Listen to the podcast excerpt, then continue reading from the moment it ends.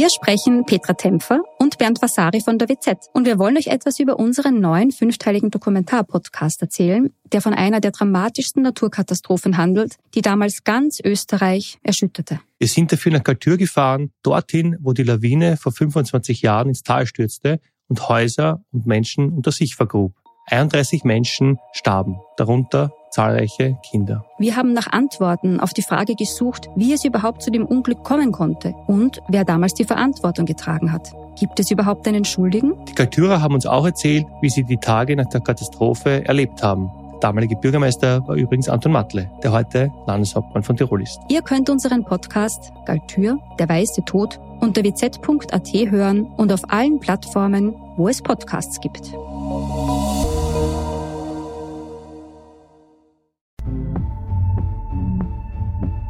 Roja Ignatova ist eine der meistgesuchten Verbrecherinnen der Welt. Mit OneCoin ergaunerte sie Milliardenbeträge. Als die Sache aufflog, diente ihr Geschäft als Blaupause für viele weitere Maschen. Zwei Hotspots befinden sich in Kärnten und in der Steiermark.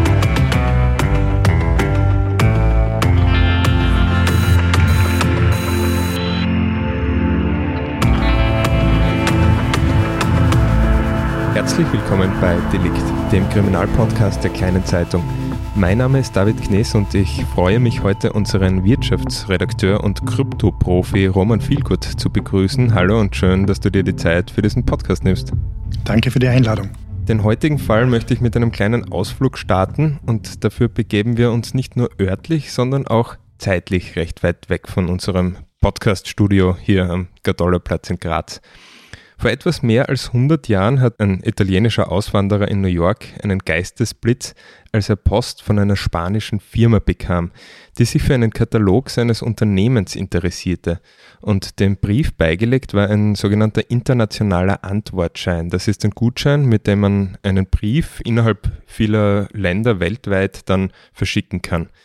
Der Preis dieses Antwortscheins war damals noch an die jeweilige Währung gekoppelt.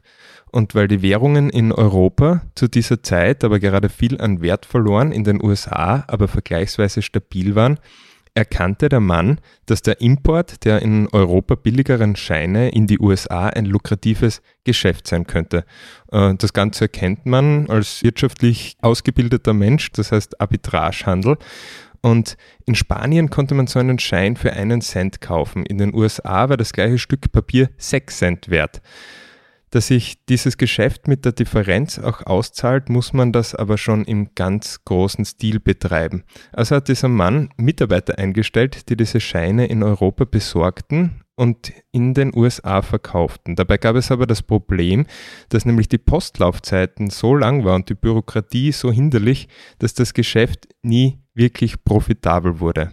Und dieser Mann hatte aber eine Lösung für sein Problem und die machte ihn nicht nur innerhalb von sehr kurzer Zeit zum Millionär, sondern auch zum Namensgeber eines Betrugssystems. Und brachte ihn auch ins Gefängnis. Das ist der Charles Bonzi. Ja. Und nach ihm benannt ist das Bonzi-System, weil wie hat er das Ganze gelöst? Er hat es gelöst, indem er quasi das Ursprungsgeschäft links liegen gelassen hat und, und Investoren mit sehr lukrativen Zinsen angeworben hat. Und die Leute sind gekommen, es waren die 20er Jahre, das war Aufschwung, es ist den Leuten gut gegangen und haben ihm halt Geld gegeben. Und nach ein paar Wochen hat er wirklich teilweise mit Zinsen ausgezahlt. Und das hat immer mehr Leute gelockt und immer mehr Leute gelockt. Der Schmäh war aber, er hat nie irgendein Geschäft gemacht, er hat einfach die bestehenden Investoren, nennen wir sie mal Investoren, später waren es dann Opfer, aber am Anfang haben sie was gekriegt, mhm. mit dem Geld neuer Investoren ausgezahlt. Also er hat Ihnen erzählt, ihr investiert jetzt mit eurem Geld in mein geniales Investment in diese ähm, internationalen Antwortscheine. Also die Leute haben schon geglaubt, mit ihren Investitionen an diesem Ursprungsgeschäft teilzunehmen. Genau, aber in Wirklichkeit hat es das nicht gegeben und er hat dann auch einen sehr üppigen Lebensstil gepflegt und ist auch sehr mundän aufgetreten. Mhm. Und irgendwann ist das Kartenhaus halt zusammengebrochen, weil es geht immer nur so lange, solange man einfach mehr einnimmt, als man am Ende ausgibt. Ja, aber dadurch war er der Namensgeber dieses sogenannten Ponzi-System. Man kann, manchmal, manche nennen es Barschiene. Ähm, und das ist halt eines von mehreren inzwischen bekannten Betrugssystemen, die es gibt. Pyramidensystem auf Deutsch, glaube ich, oder? Nicht oder ist ganz, das nicht ganz das Gleiche? Nein, es ist nicht dasselbe, weil, weil in einem Pyramidensystem gibt es quasi immer Zwischenhändler, Ja. die dann quasi wiederum, ich gebe das Geld jetzt. Ah, also jetzt verschiedene Ebenen. Genau, verschiedene Mhm. Ebenen. Wir kommen darauf noch zu sprechen, da gibt es ganz schwierige Unterschiede, aber ein klassisches Ponzi-System, da gibt es quasi einen Star-Investor oder jemanden, der das verspricht und man gibt dem das Geld und auch der gibt einem wieder das Geld der anderen Investoren zurück. Es gibt diesen, diese Zwischenebenen nicht. Mhm. Es gibt zwar Beispiele aus der jüngeren Vergangenheit, die, die sehr bekannt sind. Das eine war der, der Herr Madoff. Der Herr Madoff ähm, hat wirklich über Jahrzehnte so ein System in New York aufrechterhalten und galt als Börsenguru, als ein, also egal ob Krise oder Nicht-Krise, er hat einfach konstant seine, glaube ich, 10% Rendite im Jahr geliefert. Ja. Bei, wie viel waren es beim Ponzi, nur so zum Vergleich? Bonzi hat wirklich Unglaubliches geboten. Er hat quasi gesagt, man bekommt 50 Prozent aufs eingezahlte Kapital in 45 Tagen. Mhm. Aber wie gesagt, es war eine Zeit des wirtschaftlichen Aufschwungs. Und, und die Leute waren, waren aufgeregt. Und am Anfang hat das auch gezahlt. Also Mhm. Die ersten Investoren haben das auch wirklich bekommen, Weil genügend nachgekommen weil sind. genügend nachgekommen Genauso sind. wie bei Madoff. Genauso wie bei Madoff. Der Herr Madoff konnte das aber über Jahrzehnte aufrechterhalten. Mhm. Auch weil er nicht so viel geboten hat. Er hat eben konstant jährlich ausgezahlt. Und der zweite quasi, der hat das kopiert. Der war in der Steiermark, das war ein Duo, in der Steiermark und in Kärnten sehr tätig. Das war da Wolfgang Auer-Welsbach zusammen mit dem Hans Linz, der in der Steiermark quasi sein Kompagnon war. Ich kann mich erinnern, in, in meinen frühen jungen Tagen als Journalist habe ich wirklich Interviews mit ihm gemacht und er hat sich, hat sich geriert als der Börsenprofi, der immer weiß, welche Technologieaktie die nächstbeste ist und muss auch sagen, das waren meine Anfänge, da war ich Ja. ja noch nicht als Journalist so erfahren, wie ich heute bin, sonst hätte ich das wahrscheinlich mehr hinterfragt. Mhm.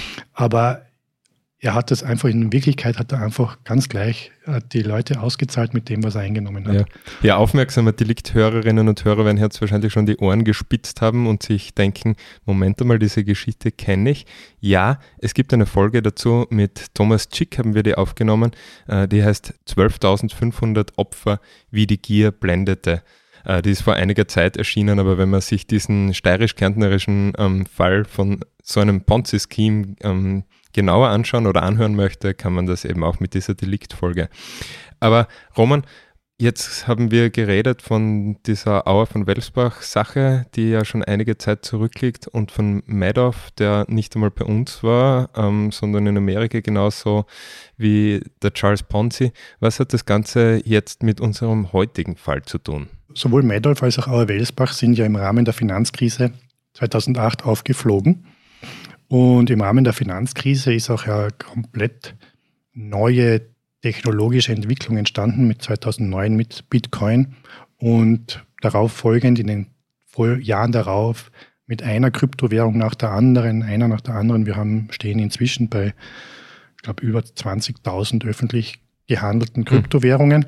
Und gerade diese Zeit zwischen 2010 und 2015, das haben ein paar Leute ernst genommen. Die Behörden haben sich mehr oder weniger gar nicht darum gekümmert, zumindest bis eben Silk Road aufgeflogen ist und, und auch Mount Gox in Japan pleite gegangen ist, so 2014. Und bis dorthin war das so eine Art wilder Westen. Mhm. Und wo viele Leute auch wirklich reich geworden sind. Die, also ich habe meinen ersten Artikel über Bitcoin 2011 geschrieben, als der Kurs von einem Dollar auf sieben Dollar gestiegen ist. Ähm, als Journalist ist man immer der Neutralität verpflichtet, deswegen Ja. investiert man auch nicht in Sachen, über die man schreibt. Daher habe ich nicht gekauft. Hm. Und, aber heute wissen wir, wo Bitcoin heute steht und die Leute, die damals reingegangen sind, sind wirklich reich geworden. Ja, jetzt hast du da ähm, über etwas gesprochen, das man selbstverständlich heute in den Nachrichten ähm, immer wieder hört. Und jetzt muss ich zugeben, ich habe mich zwar schon etwas eingelesen, aber das sage ich jetzt nur dir persönlich ganz im Vertrauen. Ich glaube, ich habe es nicht ganz zu 100% verstanden, wie so eine Kryptowährung überhaupt funktioniert und was da alles dahinter steckt, hinter diesem Phänomen, das ja wirklich ein Boom war im letzten Jahrzehnt, in den letzten eineinhalb Jahrzehnten. Kannst du vielleicht mir das Wichtigste hier erklären? Das Wichtigste ist, natürlich, das war ein, ein, ein, ein guter Verkaufsschmäh, nenne ich es mal, der Leute, die Bitcoin erschaffen haben. Es ist sehr unbekannt. Also es weiß ja niemand, wer das wirklich war. Satoshi Nakamoto nennt sich dieses, diese Gruppe, die wahrscheinlich aus mehreren Leuten bestand, wie man heute vermutet, die mhm. das geschaffen haben. Und die wollten das quasi wirklich so als, als Gegenpol zu den Notenbanken und wirklich als Währung. Heute ist Bitcoin mehr eine Art digitales Gold. Es ist so richtig diese, diese Funktion, dass ich hingehe und ich zahle meinen Kaffee mit Bitcoin, braucht man gar nicht kleinreden, das geht technisch. Die Leute tun es nur nicht. Und es wird wirklich von den Leuten mehr gehalten als Sicherheit. Was es im Grunde ist, es ist quasi eine Möglichkeit, also Bitcoin hat die Blockchain im Hintergrund und die Blockchain ist so eine Art digitales Kassabuch, sage ich immer. Mhm. Und dieses digitale Kassabuch, da schreibt man alle Überweisungen hinein mit den Beträgen, mit allem drum und dran. Und das Blatt im Kassabuch nennt sich Block. Mhm. Und dann gibt es ein kryptografisches Rätsel, das gelöst werden muss. Und da wird dann jede Überweisung bekommt einen Hashcode und der ganze Block bekommt dann einen Hashcode und dieser Hashcode wird in den nächsten Block, also quasi auf das nächste Blatt des Kassabuchs wieder raufgeschrieben und dann geht das Ganze von vorne. Und durch diese Verkettung bekommt man eben eine Kette von Blöcken, eine Blockchain. Und jetzt, wenn jetzt jemand hergeht und sagt, ich möchte das aber manipulieren, ich möchte da irgendwer Gaunerei machen, dann muss er schon einmal quasi, was er er schreibt rein, statt einer Bitcoin wurden mir fünf Bitcoin überwiesen, weil er das irgendwie machen kann. Ähm, dann muss er schon einmal das kryptografische Rätsel ändern, dann ändert sich das alles, also dann stimmt der Hashcode nicht mehr, dann stimmt der Hashcode des Blocks nicht mehr, stimmt der Hashcode der nachfolgenden Blöcke nicht mehr. Und dieses digitale Kassabuch, diese Blockchain, gibt es aber in Millionen Kopien. Mhm. Ganz, ganz, ganz viele Kopien, die sich ständig gegenseitig überprüfen. Das heißt, er müsste alle Millionen Kopien genau. überprüfen. Also die Hälfte davon müsste man manipulieren. Ja. Es gibt quasi der Konsensalgorithmus sagt, also wenn die Hälfte dieser Kopien sagt, ne, das ist nicht richtig, dann wird es überschrieben. Mhm. Und dadurch wird es sehr sicher und es bietet die Möglichkeit zwischen Parteien, die sich nicht vertrauen, die sich nicht kennen, einfach einen sichere Geschäft abzuwickeln. Ein Geschäft abzuwickeln, Daten auszutauschen. Also man kann ja auch andere Sachen als jetzt Bitcoins. Und das ist neu. Das ist wirklich eine neue Technologie, die sich seit 15, also seit ja, 14 Jahren weiterentwickelt und mhm. in unterschiedliche Richtungen geht. Und es gibt da durchaus seriöse Projekte, aber ich muss selber sagen. Bitcoin ist ja inzwischen wirklich etabliert, so wie genau. du sagst, jetzt vielleicht nicht tatsächlich als Ersatz für eine Währung, aber als Finanzprodukt, als Investitionstool. Genau, ähm, oder, so oder, wie viele oder andere Kryptowährungen. Spekulationstool. Es gibt auch Leute, die wirklich eben Arbitragehandel machen mit Bitcoin, das geht alles. Aber man muss sagen, und es gibt auch ein paar andere, Ethereum etc., aber das geht jetzt zu weit. Von diesen 20.000, die es gibt inzwischen, das sage ich wirklich als jemand, der sich lange damit beschäftigt. Wenn ich wirklich, wirklich, wirklich freundlich sein will, sage ich, sind 5% ehrlich. Mhm. Der Rest sind entweder gescheiterte Projekte oder wirklich ganz einfacher Betrug. Zuerst zu diesen 5% der Ehrlichen oder wie viel es dann auch wirklich genau sind, die bieten schon einige Vorteile auch. Sie haben, so wie du jetzt gesagt hast, den Vorteil, dass sie eben besonders sicher sind eigentlich. Vielleicht das sehen manche dann auch als Nachteil, aber sie sind auf alle Fälle dezentral, so wie ich das verstanden habe. Also okay. es gibt da keine Institution, die jetzt wirklich sagt, wir, wir treffen diese Entscheidung. Das sehen manche halt dann als gewisses Maß an Freiheit, die innerhalb dieser Finanzwelt möglich ist, wo sie anderswo nicht möglich ist. Ja, ich meine, im Endeffekt, diese Dezentralität ist, ist auch dieser Kernpunkt, eben diese Millionen Kopien, die weltweit verteilt sind und auch die Möglichkeit, dass jeder, also ich könnte das machen, du könntest das machen. Mhm. Es ist in Österreich, haben wir hohe Strompreise, bei uns wird sich das nicht rentieren, aber man kann quasi teilnehmen an diesem System und hat dann quasi, man ist dann ein sogenannter Miner und man bekommt dann, wenn man da teilnimmt, auch eine Belohnung in Form von neuen Coins. Mhm. Bitcoin gibt es. Ich bin da ehrlich gesagt, ich bin Marktliberaler, was das angeht. Ein Produkt, eine Dienstleistung, die keinen Nutzen hat, findet keine Käufer. Mhm. Da bin ich, das ist eine Grundüberzeugung, die ich habe. Und Bitcoin, Ethereum, Sandbox, Sandbox, also wie sie alle heißen, finden Käufer. Und jetzt kann man darüber streiten, ob dieser Nutzen gesellschaftlich wertvoll ist oder mhm. nicht wertvoll. man kann darüber streiten, ob der Stromverbrauch zu hoch ist. Die Bitcoin-Anhänger werden dann sagen, naja, Netflix und Streaming-Plattformen wie diejenige, die ihr jetzt benutzt, um diesen Podcast zu hören, brauchen ja. auch Strom und wir haben vorher auch TV und Radio gehabt, hat da gereicht. Also man kann das alles diskutieren, aber Fakt ist, es gibt einen Markt. Mhm. Es gibt diese, sagen wir mal 5 Prozent, weil es ist wirklich sehr hochgegriffen, seriösen Projekte und das ist okay. Ja, was ich auch auf alle Fälle mitgebracht haben, ist wahrscheinlich, ähm, wenn man das positiv ausdrückt, vielleicht eine Demokratisierung von ansonsten einer, einer gewissen äh, Elite, würde ich jetzt einmal sagen, von Finanzprofis vorenthaltenen System eben am Finanzmarkt wirklich teilzunehmen.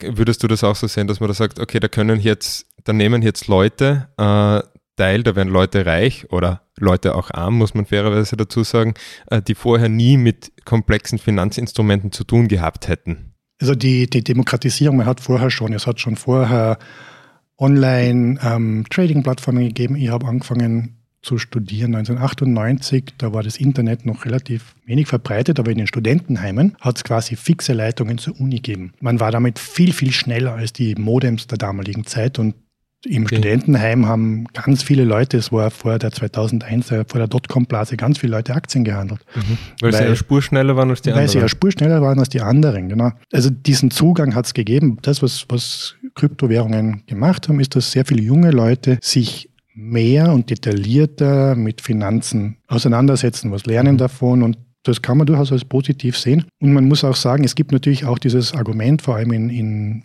Ländern, die demokratisch nicht so weit sind wie wir hier in Europa, in den USA, in Japan, dass man quasi wegkommt von dieser Abhängigkeit von einem System, das in Diktaturen läuft. Also auch hier, gerade in Afrika zum Beispiel, gibt es durchaus Bestrebungen, also so kann man das durchaus positiv auch sehen und nicht nur mhm. diese negative Komponente mit, ja, es gibt diese extremen Aufschwünge und Abschwünge und man kann schnell reich werden. Man kann auch wirklich viel Geld verlieren und zwar sehr schnell. Ja, genau. Und darüber wollen wir heute sprechen. Jetzt wissen wir, was Kryptowährungen sind, wie so ein Ponzi-Scheme, so ein Ponzi-System funktioniert. Und es ist jetzt keine Überraschung, dass irgendwann Leute draufgekommen sind, dass man diese beiden Dinge äh, ja, zusammenführen, zusammenführen kann, um sehr, sehr schnell sehr, sehr reich zu werden. Und ein Name, der in diesem Zusammenhang oft fällt, ist OneCoin, beziehungsweise deren Gründerin, Ruja Ignatova. Das ist natürlich eine wirklich spannende Story. Wir sollten ihren Kompagnon, den Karl Sebastian Greenwood, Greenwood nicht vergessen, aber die Galionsfigur war wirklich die Frau Ignatova und sie hat, sie hat noch eine, eine, eine dritten Teil hineingenommen, diese, man kann es fast sagen, unheilige Zusammenkunft. Sie hat nämlich auch Multilevel-Marketing hineingebracht in Kryptowährungen. Mhm. Multilevel-Marketing kennt man, kannte man früher so als Vertriebsform für Reinigungsmittel, Nahrungsergänzungsmittel. Auch einige Versicherungen haben diese System gehabt. So. Ja, wo es so Partys gibt, wo man die Vorteile des Produktes dann vorstellt. Unter anderem ja. auch Kundenkartensysteme, mhm. wo man quasi, der Punkt war immer quasi, man hat dann, wenn man jemanden angeworben hat für das System und der dann auch aktiv das System verkauft hat, konnte man von den Verkäufen dieser Person profitieren und der Person, die die anwerben mhm. und die die anwerben. Also ein, eine Art Verkaufspyramide. Mhm. Und das ist jetzt aber kein Pyramidenspiel, das muss man schon auch sagen. Multilevel-Marketing-Systeme sind in Österreich legal, dürfen hier auch, auch stattfinden. In anderen Ländern sind sie es nicht, aber in Österreich ähm, sind sie ganz normal legal. Es gibt genügend Produkte, die das machen, eben Nahrungsergänzungsmittel, Bereich Amway, die haben es erfunden, die machen Seifen und dergleichen. Aber wenn man es quasi jetzt zusammenführt mit einer Kryptowährung, und dann kommt man in einen Bereich, den man einfach wirklich nur noch als, als illegale Geldmacherei äh, beschreiben kann, weil es wird quasi die Krypto, eine neue Kryptowährung, in dem Fall hat die Frau Ignatoves OneCoin genannt und, und beworben als die die Revolution am Finanzmarkt und, und, und das Allergrößte. Und man muss auch sagen, das war 2014 und das waren eben diese, diese frühen Jahre in den Kryptowährungen, mhm. wo wirklich Aufbruchstimmung. Aufbruchstimmung war und auch ganz viel neue. Oder Goldgräberstimmung eigentlich. Ja, trifft vielleicht fast mehr. Trifft eher auch, auch Ethereum Ethereum ist, ist zur selben Zeit entstanden wie OneCoin. Und jetzt hätte man natürlich sagen können, auch sagen können, ja, was ist der Unterschied OneCoin, Ethereum, was ist seriös, was ist nicht seriös? Konnte man zu der Zeit einfach ganz neutral, musste man sagen, okay, es sind halt zwei neue Kryptowährungen. Mhm. Okay.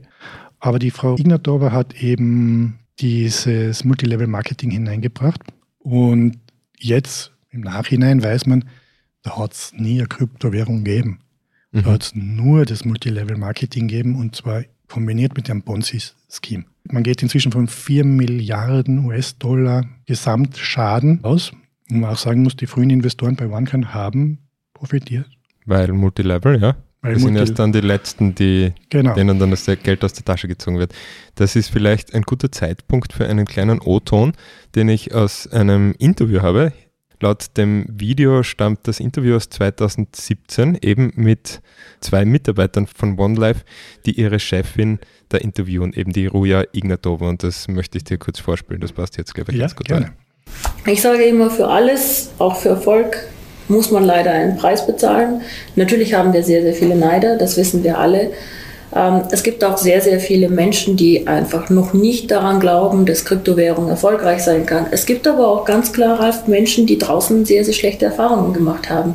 Also es gab ja auch einige kleinere Coins, die praktisch Nachahmer waren und äh, ihre Versprechen nicht nur nicht gehalten haben, sondern uns allen geschadet haben. Also ich freue mhm. mich nicht über solche Coins, die pleite gehen, weil das für uns alle einfach schlecht ist und die Reputation schlecht macht. Ja, also im Nachhinein gesehen, ähm, wird man das vielleicht etwas anders bewerten, als es damals aufgefasst wurde. Und man muss eben auch, auch sagen, zur Herkunft, man hört, die Frau Ignatova spricht perfekt Deutsch.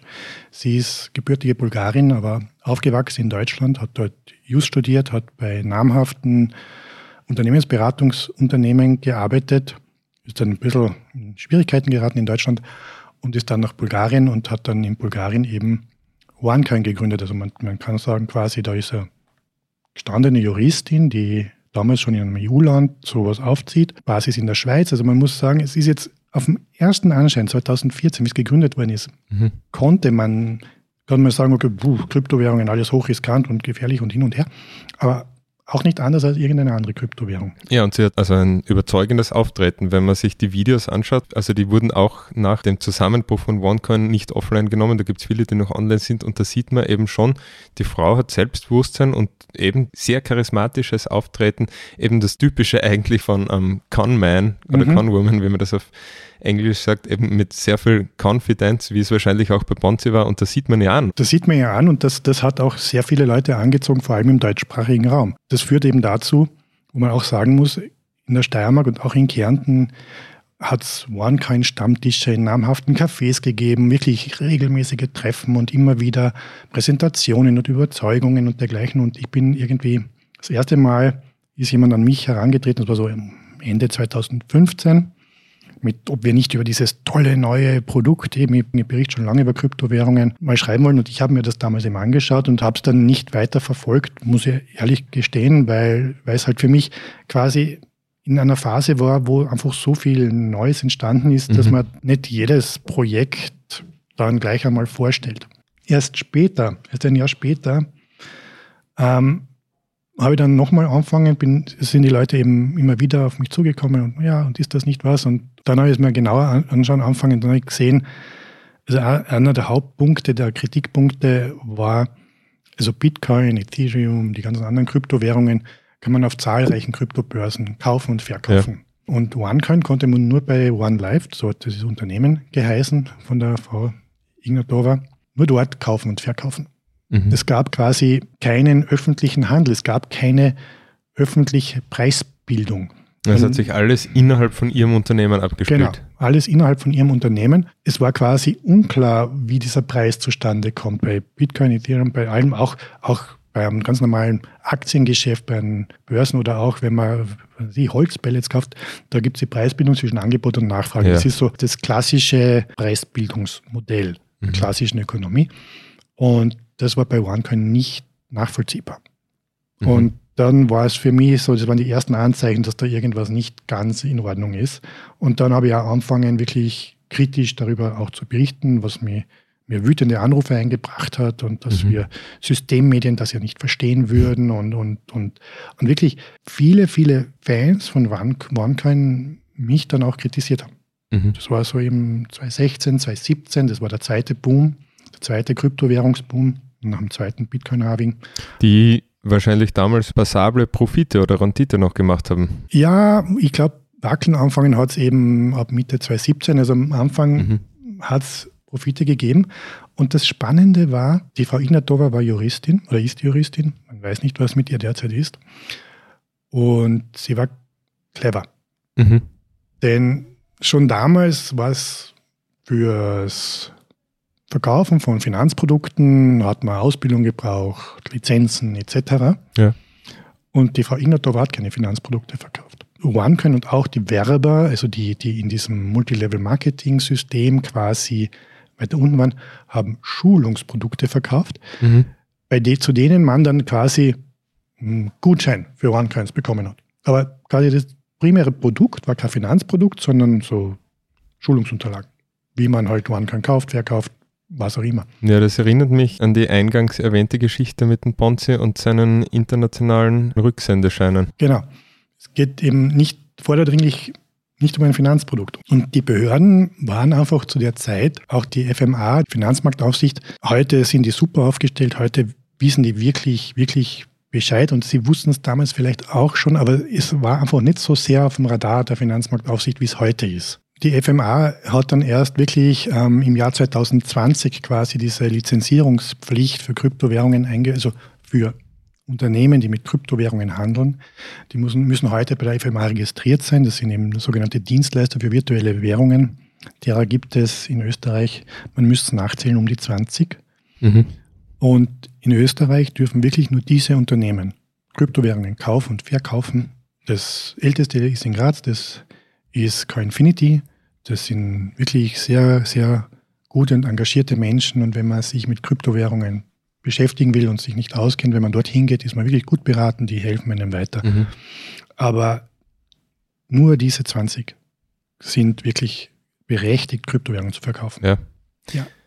Und noch einmal zu OneCoin. In einem anderen Teil von dem Interview, aus dem ich vorher vorgespielt habe, vergleicht die Frau Ignatova ihr Unternehmen mit, äh, mit Uber, das damals auch relativ neu war und sagt, ja, wir sind jetzt quasi in der gleichen Situation. Die mischen auch gerade einen Markt auf und passen nicht in das äh, ja, Korsett von Regeln, das es für bisherige Systeme gegeben hat. Wir sind genauso innovativ wie Uber und wir sind da eigentlich in der gleichen Rolle. Das ist halt die Erzählung des Silicon Valley, das ist ja. die Erzählung der Startups, dieses Disruption. Also mhm man, man zerstört etwas, um das dann quasi wie Phönix aus der Asche neu ja. aufzubauen.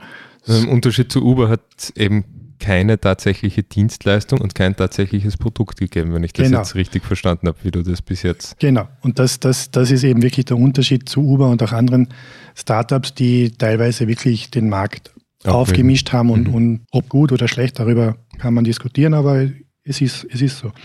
Und das ist so, so lustig. Es hat der Herr Greenwood hat, ist im 2018 verhaftet worden in den USA, also ihr, ihr Kompagnon, der auch vor allem im englischsprachigen Raum sehr viel ähm, verkauft hat. Und im Dezember 22 hat er ein umfassendes Geständnis abgelegt und auch, ähm, das ist öffentlich, das kann man, wenn man es googelt, ähm, finden, wo mhm. auch, auch Zitate von der Frau Ignatova drinnen sind. So soll sie 2016 ihrem, ihrem Bruder geschrieben haben, auch ihr Bruder, der hat 2019 den Betrug zugegeben. Mhm. Um, ähm, these people are idiots. Also quasi über ihre, ihre Kunden, Kunden ihre Opfer. Investoren, ihre Opfer. Und, und, und schon zur Gründung hat sie quasi ihre Exit-Strategie definiert und das ist dort auch Take the money and run and hm. blame someone else. Ah, ich glaube, das wird der Podcast-Titel. Take the money. Take the money and run. Und das hat sie gemacht. Also heute sitzen ihr Bruder im Gefängnis in den USA verurteilt wegen schweren Betrug. Der Herr Greenwood hat eben dieses Geständnis im Rahmen eines Deals abgeschlossen. Also er wird wahrscheinlich eine kürzere Haftstrafe bekommen. Also mhm. das ist jetzt unklar noch. Aber von der Frau Ignatova fehlt jede Spur. Jede Spur, so ist es.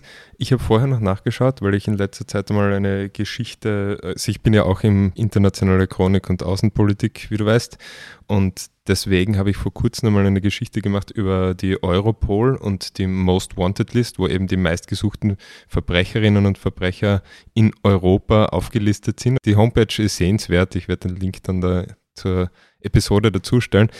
Von dieser Liste ist sie anscheinend verschwunden. Das habe ich nicht gewusst, weil anscheinend äh, einige Wochen vorher war sie noch, oder war sie sicher noch drauf, eben wie ich das letzte Mal dort hingeschaut habe. Aber am FBI ist sie noch auf der Most Wanted List und zwar unter den Top 10. Genau, den, im FBI ist sie auf der Most Wanted List. Das Europol hat offenbar noch mehr Most Wanted. Also da, da ist sie schon verschwunden. Und sie ist 2017 in ein Flugzeug gestiegen nach Athen, auch ausgestiegen und ab dann verliert sich ihre Spur. Wenn man die Telegram-Foren und alles mhm. Mögliche liest und durchsucht, gibt es etliche Gerüchte, dass sie eine neue Identität hat, dass sie in Frankfurt lebt und an und, was erinnert dich diese Geschichte? Ja, das erinnert natürlich stark an, an, an den Herrn Masalek, der, der auch verschwunden ist. Von der Frau Ignatova gibt es jetzt wieder, im Jänner hat es wieder ein, eine Art, eine, manchmal nicht, ob man Lebenszeichen sagen kann, aber einen, eine Spur. Eine Spur. Nämlich, dass in London ein Apartment verkauft wurde, das ihr zugerechnet wird. Aha. Manche sagen, sie hat sich aus der Deckung gewagt, aber, aber die Behörden in, in Großbritannien sind schon auch sehr schlau. Wenn sie sich aus der Deckung gewagt hätten, hätten sie sie wahrscheinlich geschnappt. Mhm. Deswegen weiß man nicht, was es damit auf sich hat, aber es ist quasi, es ist so ein Lebenszeichen. Naja, aber sie hat ja gut vier Milliarden, um ihrer Verhaftung irgendwie, wie auch immer, zu entgehen. Wie viel davon wirklich, wirklich ihr gehören, weil wie gesagt, das Ponzi-System lebt ja auch davon quasi, dass es auszahlt, es ist ja. ja auch ausgezahlt worden. Aber sie hat genug, gehe ich davon aus. Okay, aber wahrscheinlich auch nicht das angenehmste Leben, ständig auf der Flucht zu sein. Oder vielleicht doch, vielleicht hat sie sich eine kleine Insel gekauft und verbringt dort jetzt glücklich ihr restliches Leben ohne schlechtes Gewissen. Genau. Aber es gibt viele, viele, viele, viele, viele, viele Nachahmer. Man muss wirklich sagen, das ist wie die griechische Hydra. Man schlägt einen Kopf dieser Krypto-Multilevel-Marketing-Systeme ab und es poppen zwei neue auf. Das, was wirklich spannend ist, in Österreich war OneCoin sehr aktiv. Man geht von einem Schaden in Österreich alleine von 50 Millionen Euro aus und es gibt fast keine Anzeigen. Es gibt, gibt glaube ich, drei Anzeigen. Es vermittelt die WKSDA in dem Fall. Die einzige Erklärung oder eine Erklärung für mich ist, naja, weil diese Leute, die in diesem Vertrieb waren, die, die quasi irgendwo auf Ebene 15, 16 waren und die dann wieder Leute angeworben haben und wieder Leute angeworben haben und die nächsten, ja nicht nur Opfer, sondern gleichzeitig Täter war. Ja. Und auch die Leute, die das in diesen Betrugssystemen halt dann, dann quasi Opfer werden, sehen ja quasi nur die nächst höhere Ebene. Die sehen dann vielleicht mhm. ihren Cousin, der sie angeworben hat und der sind dann, sind dann wütend auf ihn, weil, weil, weil sie das Gefühl haben, der hat ihn reingelegt. Aber gehen vielleicht nicht den Schritt, ihn anzuzeigen. Du hast dir das genauer angeschaut in der Steiermark und in Kärnten. Und Delikt ist ja auch ein Podcast mit Fokus auf diese beiden Bundesländer. Jetzt erzähl mir mal, wie hier die Lage ist, was da die größten Fälle waren. Wie schaut es denn aus bei uns? Der Punkt ist, diese Coins sind Open Source. Das heißt, du, ich, jeder, der sich ein bisschen einliest, ein bisschen technisches Verständnis, man muss kann, kann Uni-Abschluss haben dafür, man muss nicht mhm. der perfekte Programmierer sein, man muss sich nur ein bisschen interessieren, kann eine dieser tausenden Betrugscoins nehmen, einen anderen Namen reinschreiben, eine andere Farbe, eine andere, das irgendwie nennen, Davidcoin, Romancoin, wurscht was. Und Deliktcoin vielleicht. Deliktcoin und das Betrugssystem von vorne starten. Und Österreich ist, ist finde ich, nicht nur bei Kryptobetrugssystemen, sondern auch bei anderen, schon ein bisschen ein Hotspot, muss man sagen. Also ein, ein, ein Land, wo man das relativ leicht starten kann und relativ lange unbemerkt fahren kann. Also ich, ich möchte von zwei Fällen berichten. Also einerseits sehr viele OneCoin-Verkäufer in Steiermark und Kärnten, aber wie OneCoin dann untergegangen ist, haben sich neue gefunden und die eben einfach neue Kryptowährungen erfunden haben. Ich möchte von zwei Fällen berichten, einen aus Klagenfurt, einen aus Graz. Ähm, schicke aber voraus, dass es in diesen Fällen zwar Ermittlungen gibt, in beiden inzwischen, diese Ermittlungen aber noch laufen und deswegen werden wir hier nicht zu sehr ins Detail gehen, um einerseits Ermittlungen nicht zu gefährden und andererseits auch die Rechte der Beschuldigten zu wahren, denn in Österreich gilt einfach die Unschuldsvermutung bis zur Verurteilung. Aber zum Fall in Klagenfurt. 2019 im Herbst sind, sind Leser an mich herangetreten und haben gesagt, na, in Klagenfurt, so mitten in der Innenstadt, da war, waren so, so junge Leute mit Luxusautos und, und Hochglanz und Champagner, die haben da was aufgeführt und, und haben da eine Kryptowährung beworben. Und dann habe ich mir das mal angeschaut und dann hat das natürlich, und dann muss man wirklich sagen, waren da so ein bisschen über 20-jährige junge Männer, die halt wirklich auf große Hose getan haben und, und sich geriert haben und so getan haben, als wären sie die, die Oberchecker. War das der junge Mann aus diesem ähm, Werbevideo, das du mir zugeschickt hast? Genau, das war der junge Mann aus dem, aus dem Werbevideo. Ja, das muss ich vielleicht noch kurz beschreiben. Also du hast, um, um dass ich mich einlesen und ein bisschen mit der Sache vertraut machen kann, hast du mir einige Artikel geschickt und auch ein Video, äh, wo auf ein Blogger auf Indisch, glaube ich, erklärt hat. Ähm, dass es da eben diese tolle neue äh, Coin aus Österreich gibt und es ja kommt einmal sehr dick aufgetragen daher. Da sieht man eben diesen jungen Mann, wie ziemlich lässig, leger gekleidet, mit den ersten paar Hemdknöpfen geöffnet in einem Privatchat mit hübschen Begleitungen und, und äh, ja, dann irgendwie auf eine Urlaubsinsel fliegt, dort weiße Strände genießt und halt ein entspanntes und offensichtlich, ja, äh, sehr gut betuchtes Leben führt. Das hat er einige Zeit wahrscheinlich auch wirklich gemacht und ich habe mir das dann, dann angeschaut und und dann auch weitere Anrufe bekommen von, von Leuten, die wirklich, also so, so ganz normale Menschen, die auf der Arbeit angequatscht werden in, in Kärnten, weil es primär aus Kärnten gekommen ist. Ganz normale Leute, Arbeiter in der Fabrik oder, oder im Büro, wo dann, dann irgendein Arbeitskollege sagt, ah ja, und da gibt es dieses neue System, magst nicht mitmachen und magst nicht, weil da, da verdient man voll viel. Also er hat geboten 0,2 Prozent Rendite. Mhm. Klingt wenig, gell? aber man muss dazu sagen, pro Tag. Mhm. Und das ist natürlich in einer Zeit, damals 0% Zinsen, wenn man das mit Zinseszins rechnet, das kumuliert sich, das geht, geht extrem, extrem Was ist schnell. circa pro Jahr dann, wie es normal angegeben wird? Uh, Zinseszinsrechnung. Aber ich glaube, wir reden da von, von 200 Prozent. Also eine Verdreifachung quasi des eingesetzten Kapitals ja. wurde, wurde, wurde versprochen. Und ich bin da relativ früh draufgekommen und und konnte diesen jungen Mann dann auch sprechen, weil üblicherweise sind die dann die Gründer und er ist einer, es waren drei Gründer, er ist einer davon, nicht so leicht zu fassen für Journalisten, die möglicherweise kritisch nachfragen. Mhm. Aber da ja wirklich, sie wollten das quasi diesen Anschein der Seriosität wahren und deswegen hat es ein Unternehmen gegeben in Österreich, das registriert war auf seinen Namen, da gab es eine Handynummer und die habe ich angerufen und habe mit ihm geredet und habe ihn halt da wirklich, wirklich konfrontiert mit den Vorwürfen, dass das eben möglicherweise ein, ein Scam, wie es auf Englisch heißt, das ein Betrug ist. Bist du gleich rausgerückt mit dieser Vermutung oder hast, ja, du zuerst also, ein bisschen gesmalltalkt? Wie war das so drauf?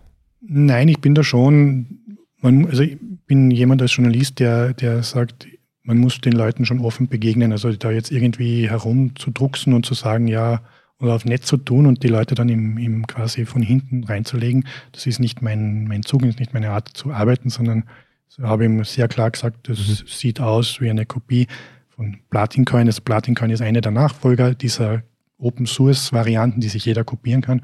Und, und wenn man sich das angeschaut hat, war das eine 1 zu 1 Kopie. So. Mhm. Und, und er hat gesagt, nein, nein, und das ist es nicht. Und, und, sie, und, und er hat dann auch gesagt, sie würden in Österreich sowieso nicht verkaufen, weil sie ja nicht die Lizenzen hätten. Was natürlich nicht stimmt, was ich gewusst habe. Ne? Und ja, also er hat alles bestritten man hat dann, ich habe dann das, das, das beendet, das Gespräch. Und Kärnten ist halt Kärnten. In Kärnten kennt irgendwie jeder jeden. Und noch am selben Tag hat dann die Antonia Gössinger, die damalige Chefredakteurin in Kärnten, mich mhm. angerufen und mich, mich eben gefragt, aha, du recherchierst da was, worum geht's denn da? Dann habe ich das ein bisschen erklärt und dann hat sie mir gesagt, ja, weil sie nämlich angerufen worden ist. Und dann wurde versucht, über die Antonia Gössinger da irgendwie Einfluss zu nehmen. Sie ist natürlich ein Profi, sie hat das natürlich einfach wirklich weggewischt. Also da muss man echt sagen, da Hut ab. Hut ab.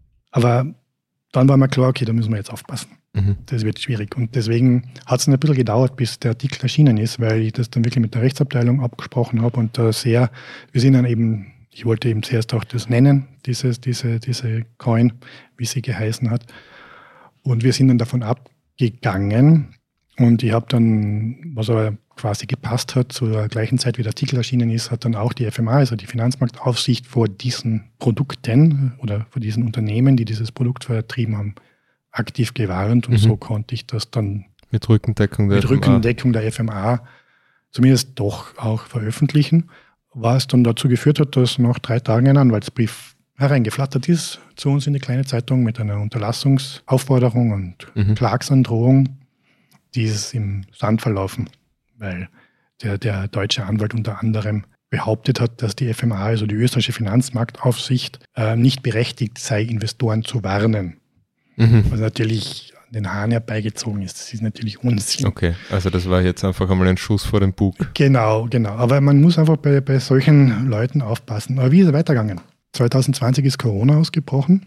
Und dann haben sie die perfekte Ausrede gehabt. Dann haben sie, haben sie gesagt, ja, nein, und wegen Covid und da geht jetzt keine Auszahlung mehr. Und im Endeffekt hat, sind die Leute nicht mehr zu ihrem Geld gekommen. Und der junge Mann hat sich in Indonesien ein schönes Leben gemacht. Aha. Ist er dann irgendwann verhaftet worden? Ja, er ist im, im Herbst letzten Jahres ähm, nach Österreich zurückgekommen, nichts ahnend, und wurde verhaftet und sitzt jetzt in U-Haft in Klagenfurt. Die Ermittlungen laufen weiterhin, er ist eben in Untersuchungshaft, es wird noch untersucht und bis zur Anklageerhebung und am Urteil gilt für ihn die Unschuldsvermutung. Mhm. Also wir, wir dürfen vermuten, dass er möglicherweise nicht ganz genau gewusst hat, was er hier tut und nicht in böser Absicht gehandelt hat, bis das Gericht etwas anderes befindet. Mhm. Ist da schon absehbar, wann es da einen Termin gibt? Nein, leider nicht. Ja, und wie groß war der Schaden in diesem Fall ungefähr? Es geht um einen zweistelligen Millionenbetrag. Es ist relativ schwierig, weil diese Systeme natürlich undurchsichtig sind. Das muss man sagen, bei, bei dem System war es ein bisschen einfacher, weil es auf, ein bisschen auf Ethereum basiert. Und da kann man ein bisschen nachverfolgen, aber wir reden von einem vermutlich zweistelligen Betrag. Zweistelligen Millionenbetrag. Millionenbetrag, ja, ja, Millionenbetrag. Wobei es vielleicht auch mehr ist, die sind ja dann international geworden. Also die, die beiden anderen Gründer, die sind nur auf freiem Fuß und die verstecken mhm. sich mutmaßlich in Dubai. Also die, die dürften dort, dort auch Geschäfte gemacht haben. Andere Leute, die dort im Vertrieb waren, sind, sind einem anderen Projekt in Klagenfurt, die haben noch nichts mehr mit Kryptowährungen gemacht, aber auch ein bisschen, sagen wir mal, zwielichtig. Zwielichtig. Und das geht auch gerade in die Binsen. Ja, das Problem wahrscheinlich bei diesen ähm, großen Betrugsfällen oder mutmaßlichen Betrugsfällen nennen wir es, ist ja dann auch oft, dass sich sehr viele Geschädigte, sehr viele Betroffene dann gar nie damit melden, oft aus Scham, weil sie nicht sich eingestehen wollen, hier wirklich übers Ohr gehauen genau. worden zu sein. Genau, auch, auch bei dem Fall gibt es recht wenig Anzeigen.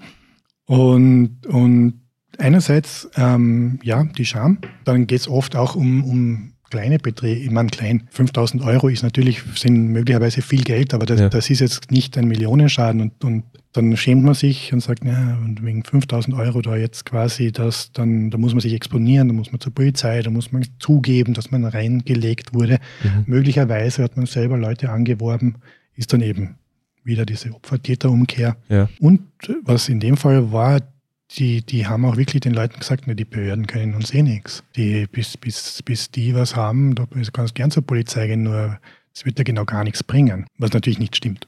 Also bitte, wenn, wenn jemand Opfer geworden ist, gehen Sie anzeigen. Die ja. sind wirklich gut ausgerüstet. Wir haben eine gute Staatsanwaltschaft, eine gute Polizei. Also wir brauchen diese Anzeigen, um solchen Leuten auch das Handwerk zu legen. Mhm. Wenn sich niemand meldet und niemand was anzeigt, dann, dann kommen die davon und gründen einfach das nächste Betrugssystem. Ja, dann kommen wir vielleicht zum nächsten System, zu dem Grazer Fall. Der Grazer Fall ist ein bisschen anders gelagert. Die sind aktiv derzeit noch. Auf die bin ich 2020 gestoßen, wo sie eben in Österreich ein bisschen angefangen haben und die haben sich inzwischen verlagert und sind jetzt primär im arabisch-asiatischen Raum tätig. Und das ist relativ spannend, während der Fall in Klagenfurt, da der Gründer doch sehr offensiv aufgetreten ist und auch so ein bisschen auf großen Macker getan hat, haben wir hier jemanden, der im Hintergrund bleiben will und auch im Hintergrund bleibt, der nicht, nicht nach außen hin offen auftritt. Hier sind die Ermittlungen auch erst gerade gestartet und nicht aufgrund einer, einer, einer Eingabe von möglichen Opfern, sondern eine Eingabe eines Mitbegründers, kann man fast sagen. Also jemanden, der, der sehr früh hier eingestiegen ist, recht hoch oben in der Kette war. Und das ist, der hat sich auch an mich gewandt und mir, mir sehr viele Details erzählt, die ich hier jetzt nicht weiter ausbreiten werde, aber nicht der einzige, einzige Quelle, auch, auch eine zweite Quelle gibt es, die auch sehr früh dabei waren und da ausgestiegen sind, sich selbst übers Ohr gehauen fühlen oder sich selbst betrogen mhm. fühlen wo es auch schon, also im ersten Fall Gerichtsstreitigkeiten gibt. Da geht es primär um, um ein Anfangsinvestment. Im anderen Fall geht es dann doch um, um noch deutlich mehr Geld, aber das sind, sind halt Sachen, da geht es um, um, auch um Einbruchsdiebstahl, Bombendrohungen und dergleichen. Also es ist Aha. alles eine sehr komplexe Lage. Der Grazer Fall, die sind auch schlau, die verkaufen auch nicht die Kryptowährungen, die verkaufen ähm, eine Art Tablet und quasi so Beteiligungen an, an Servern die dann diese magische, tolle Kryptowährung erschaffen. Auch hier natürlich alles sehr undurchsichtig.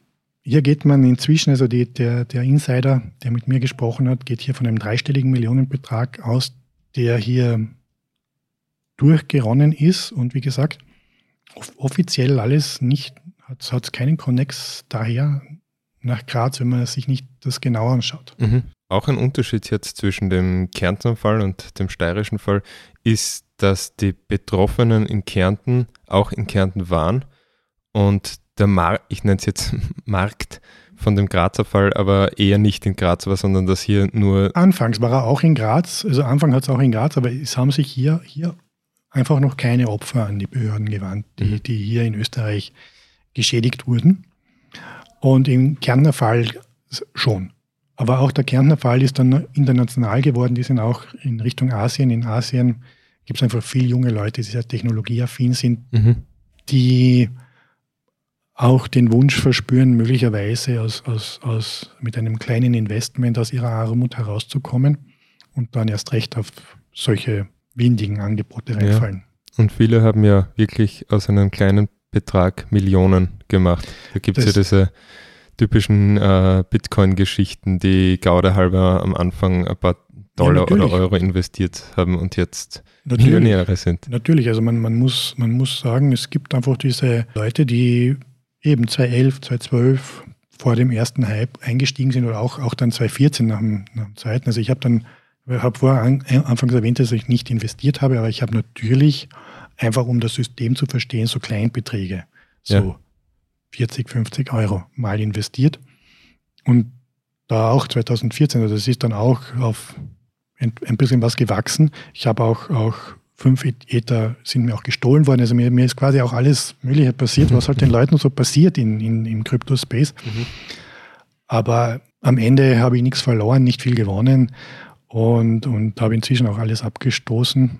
Du erklärst übrigens, wie das Ganze funktioniert, noch ja. etwas ausführlicher in einer Folge von Was geht. Das machen unsere Kolleginnen mhm. von Next. Das ist eben so eine Videoserie, wo die verschiedensten Sachen behandelt werden und einmal auch eben ja das ganze Krypto-Business, wie man so eine Coin kauft, worauf man da achten muss. Also wer sich dafür noch weiter interessiert, ich werde diesen Link dafür auch in die Shownotes oder in den Artikel dazu stellen.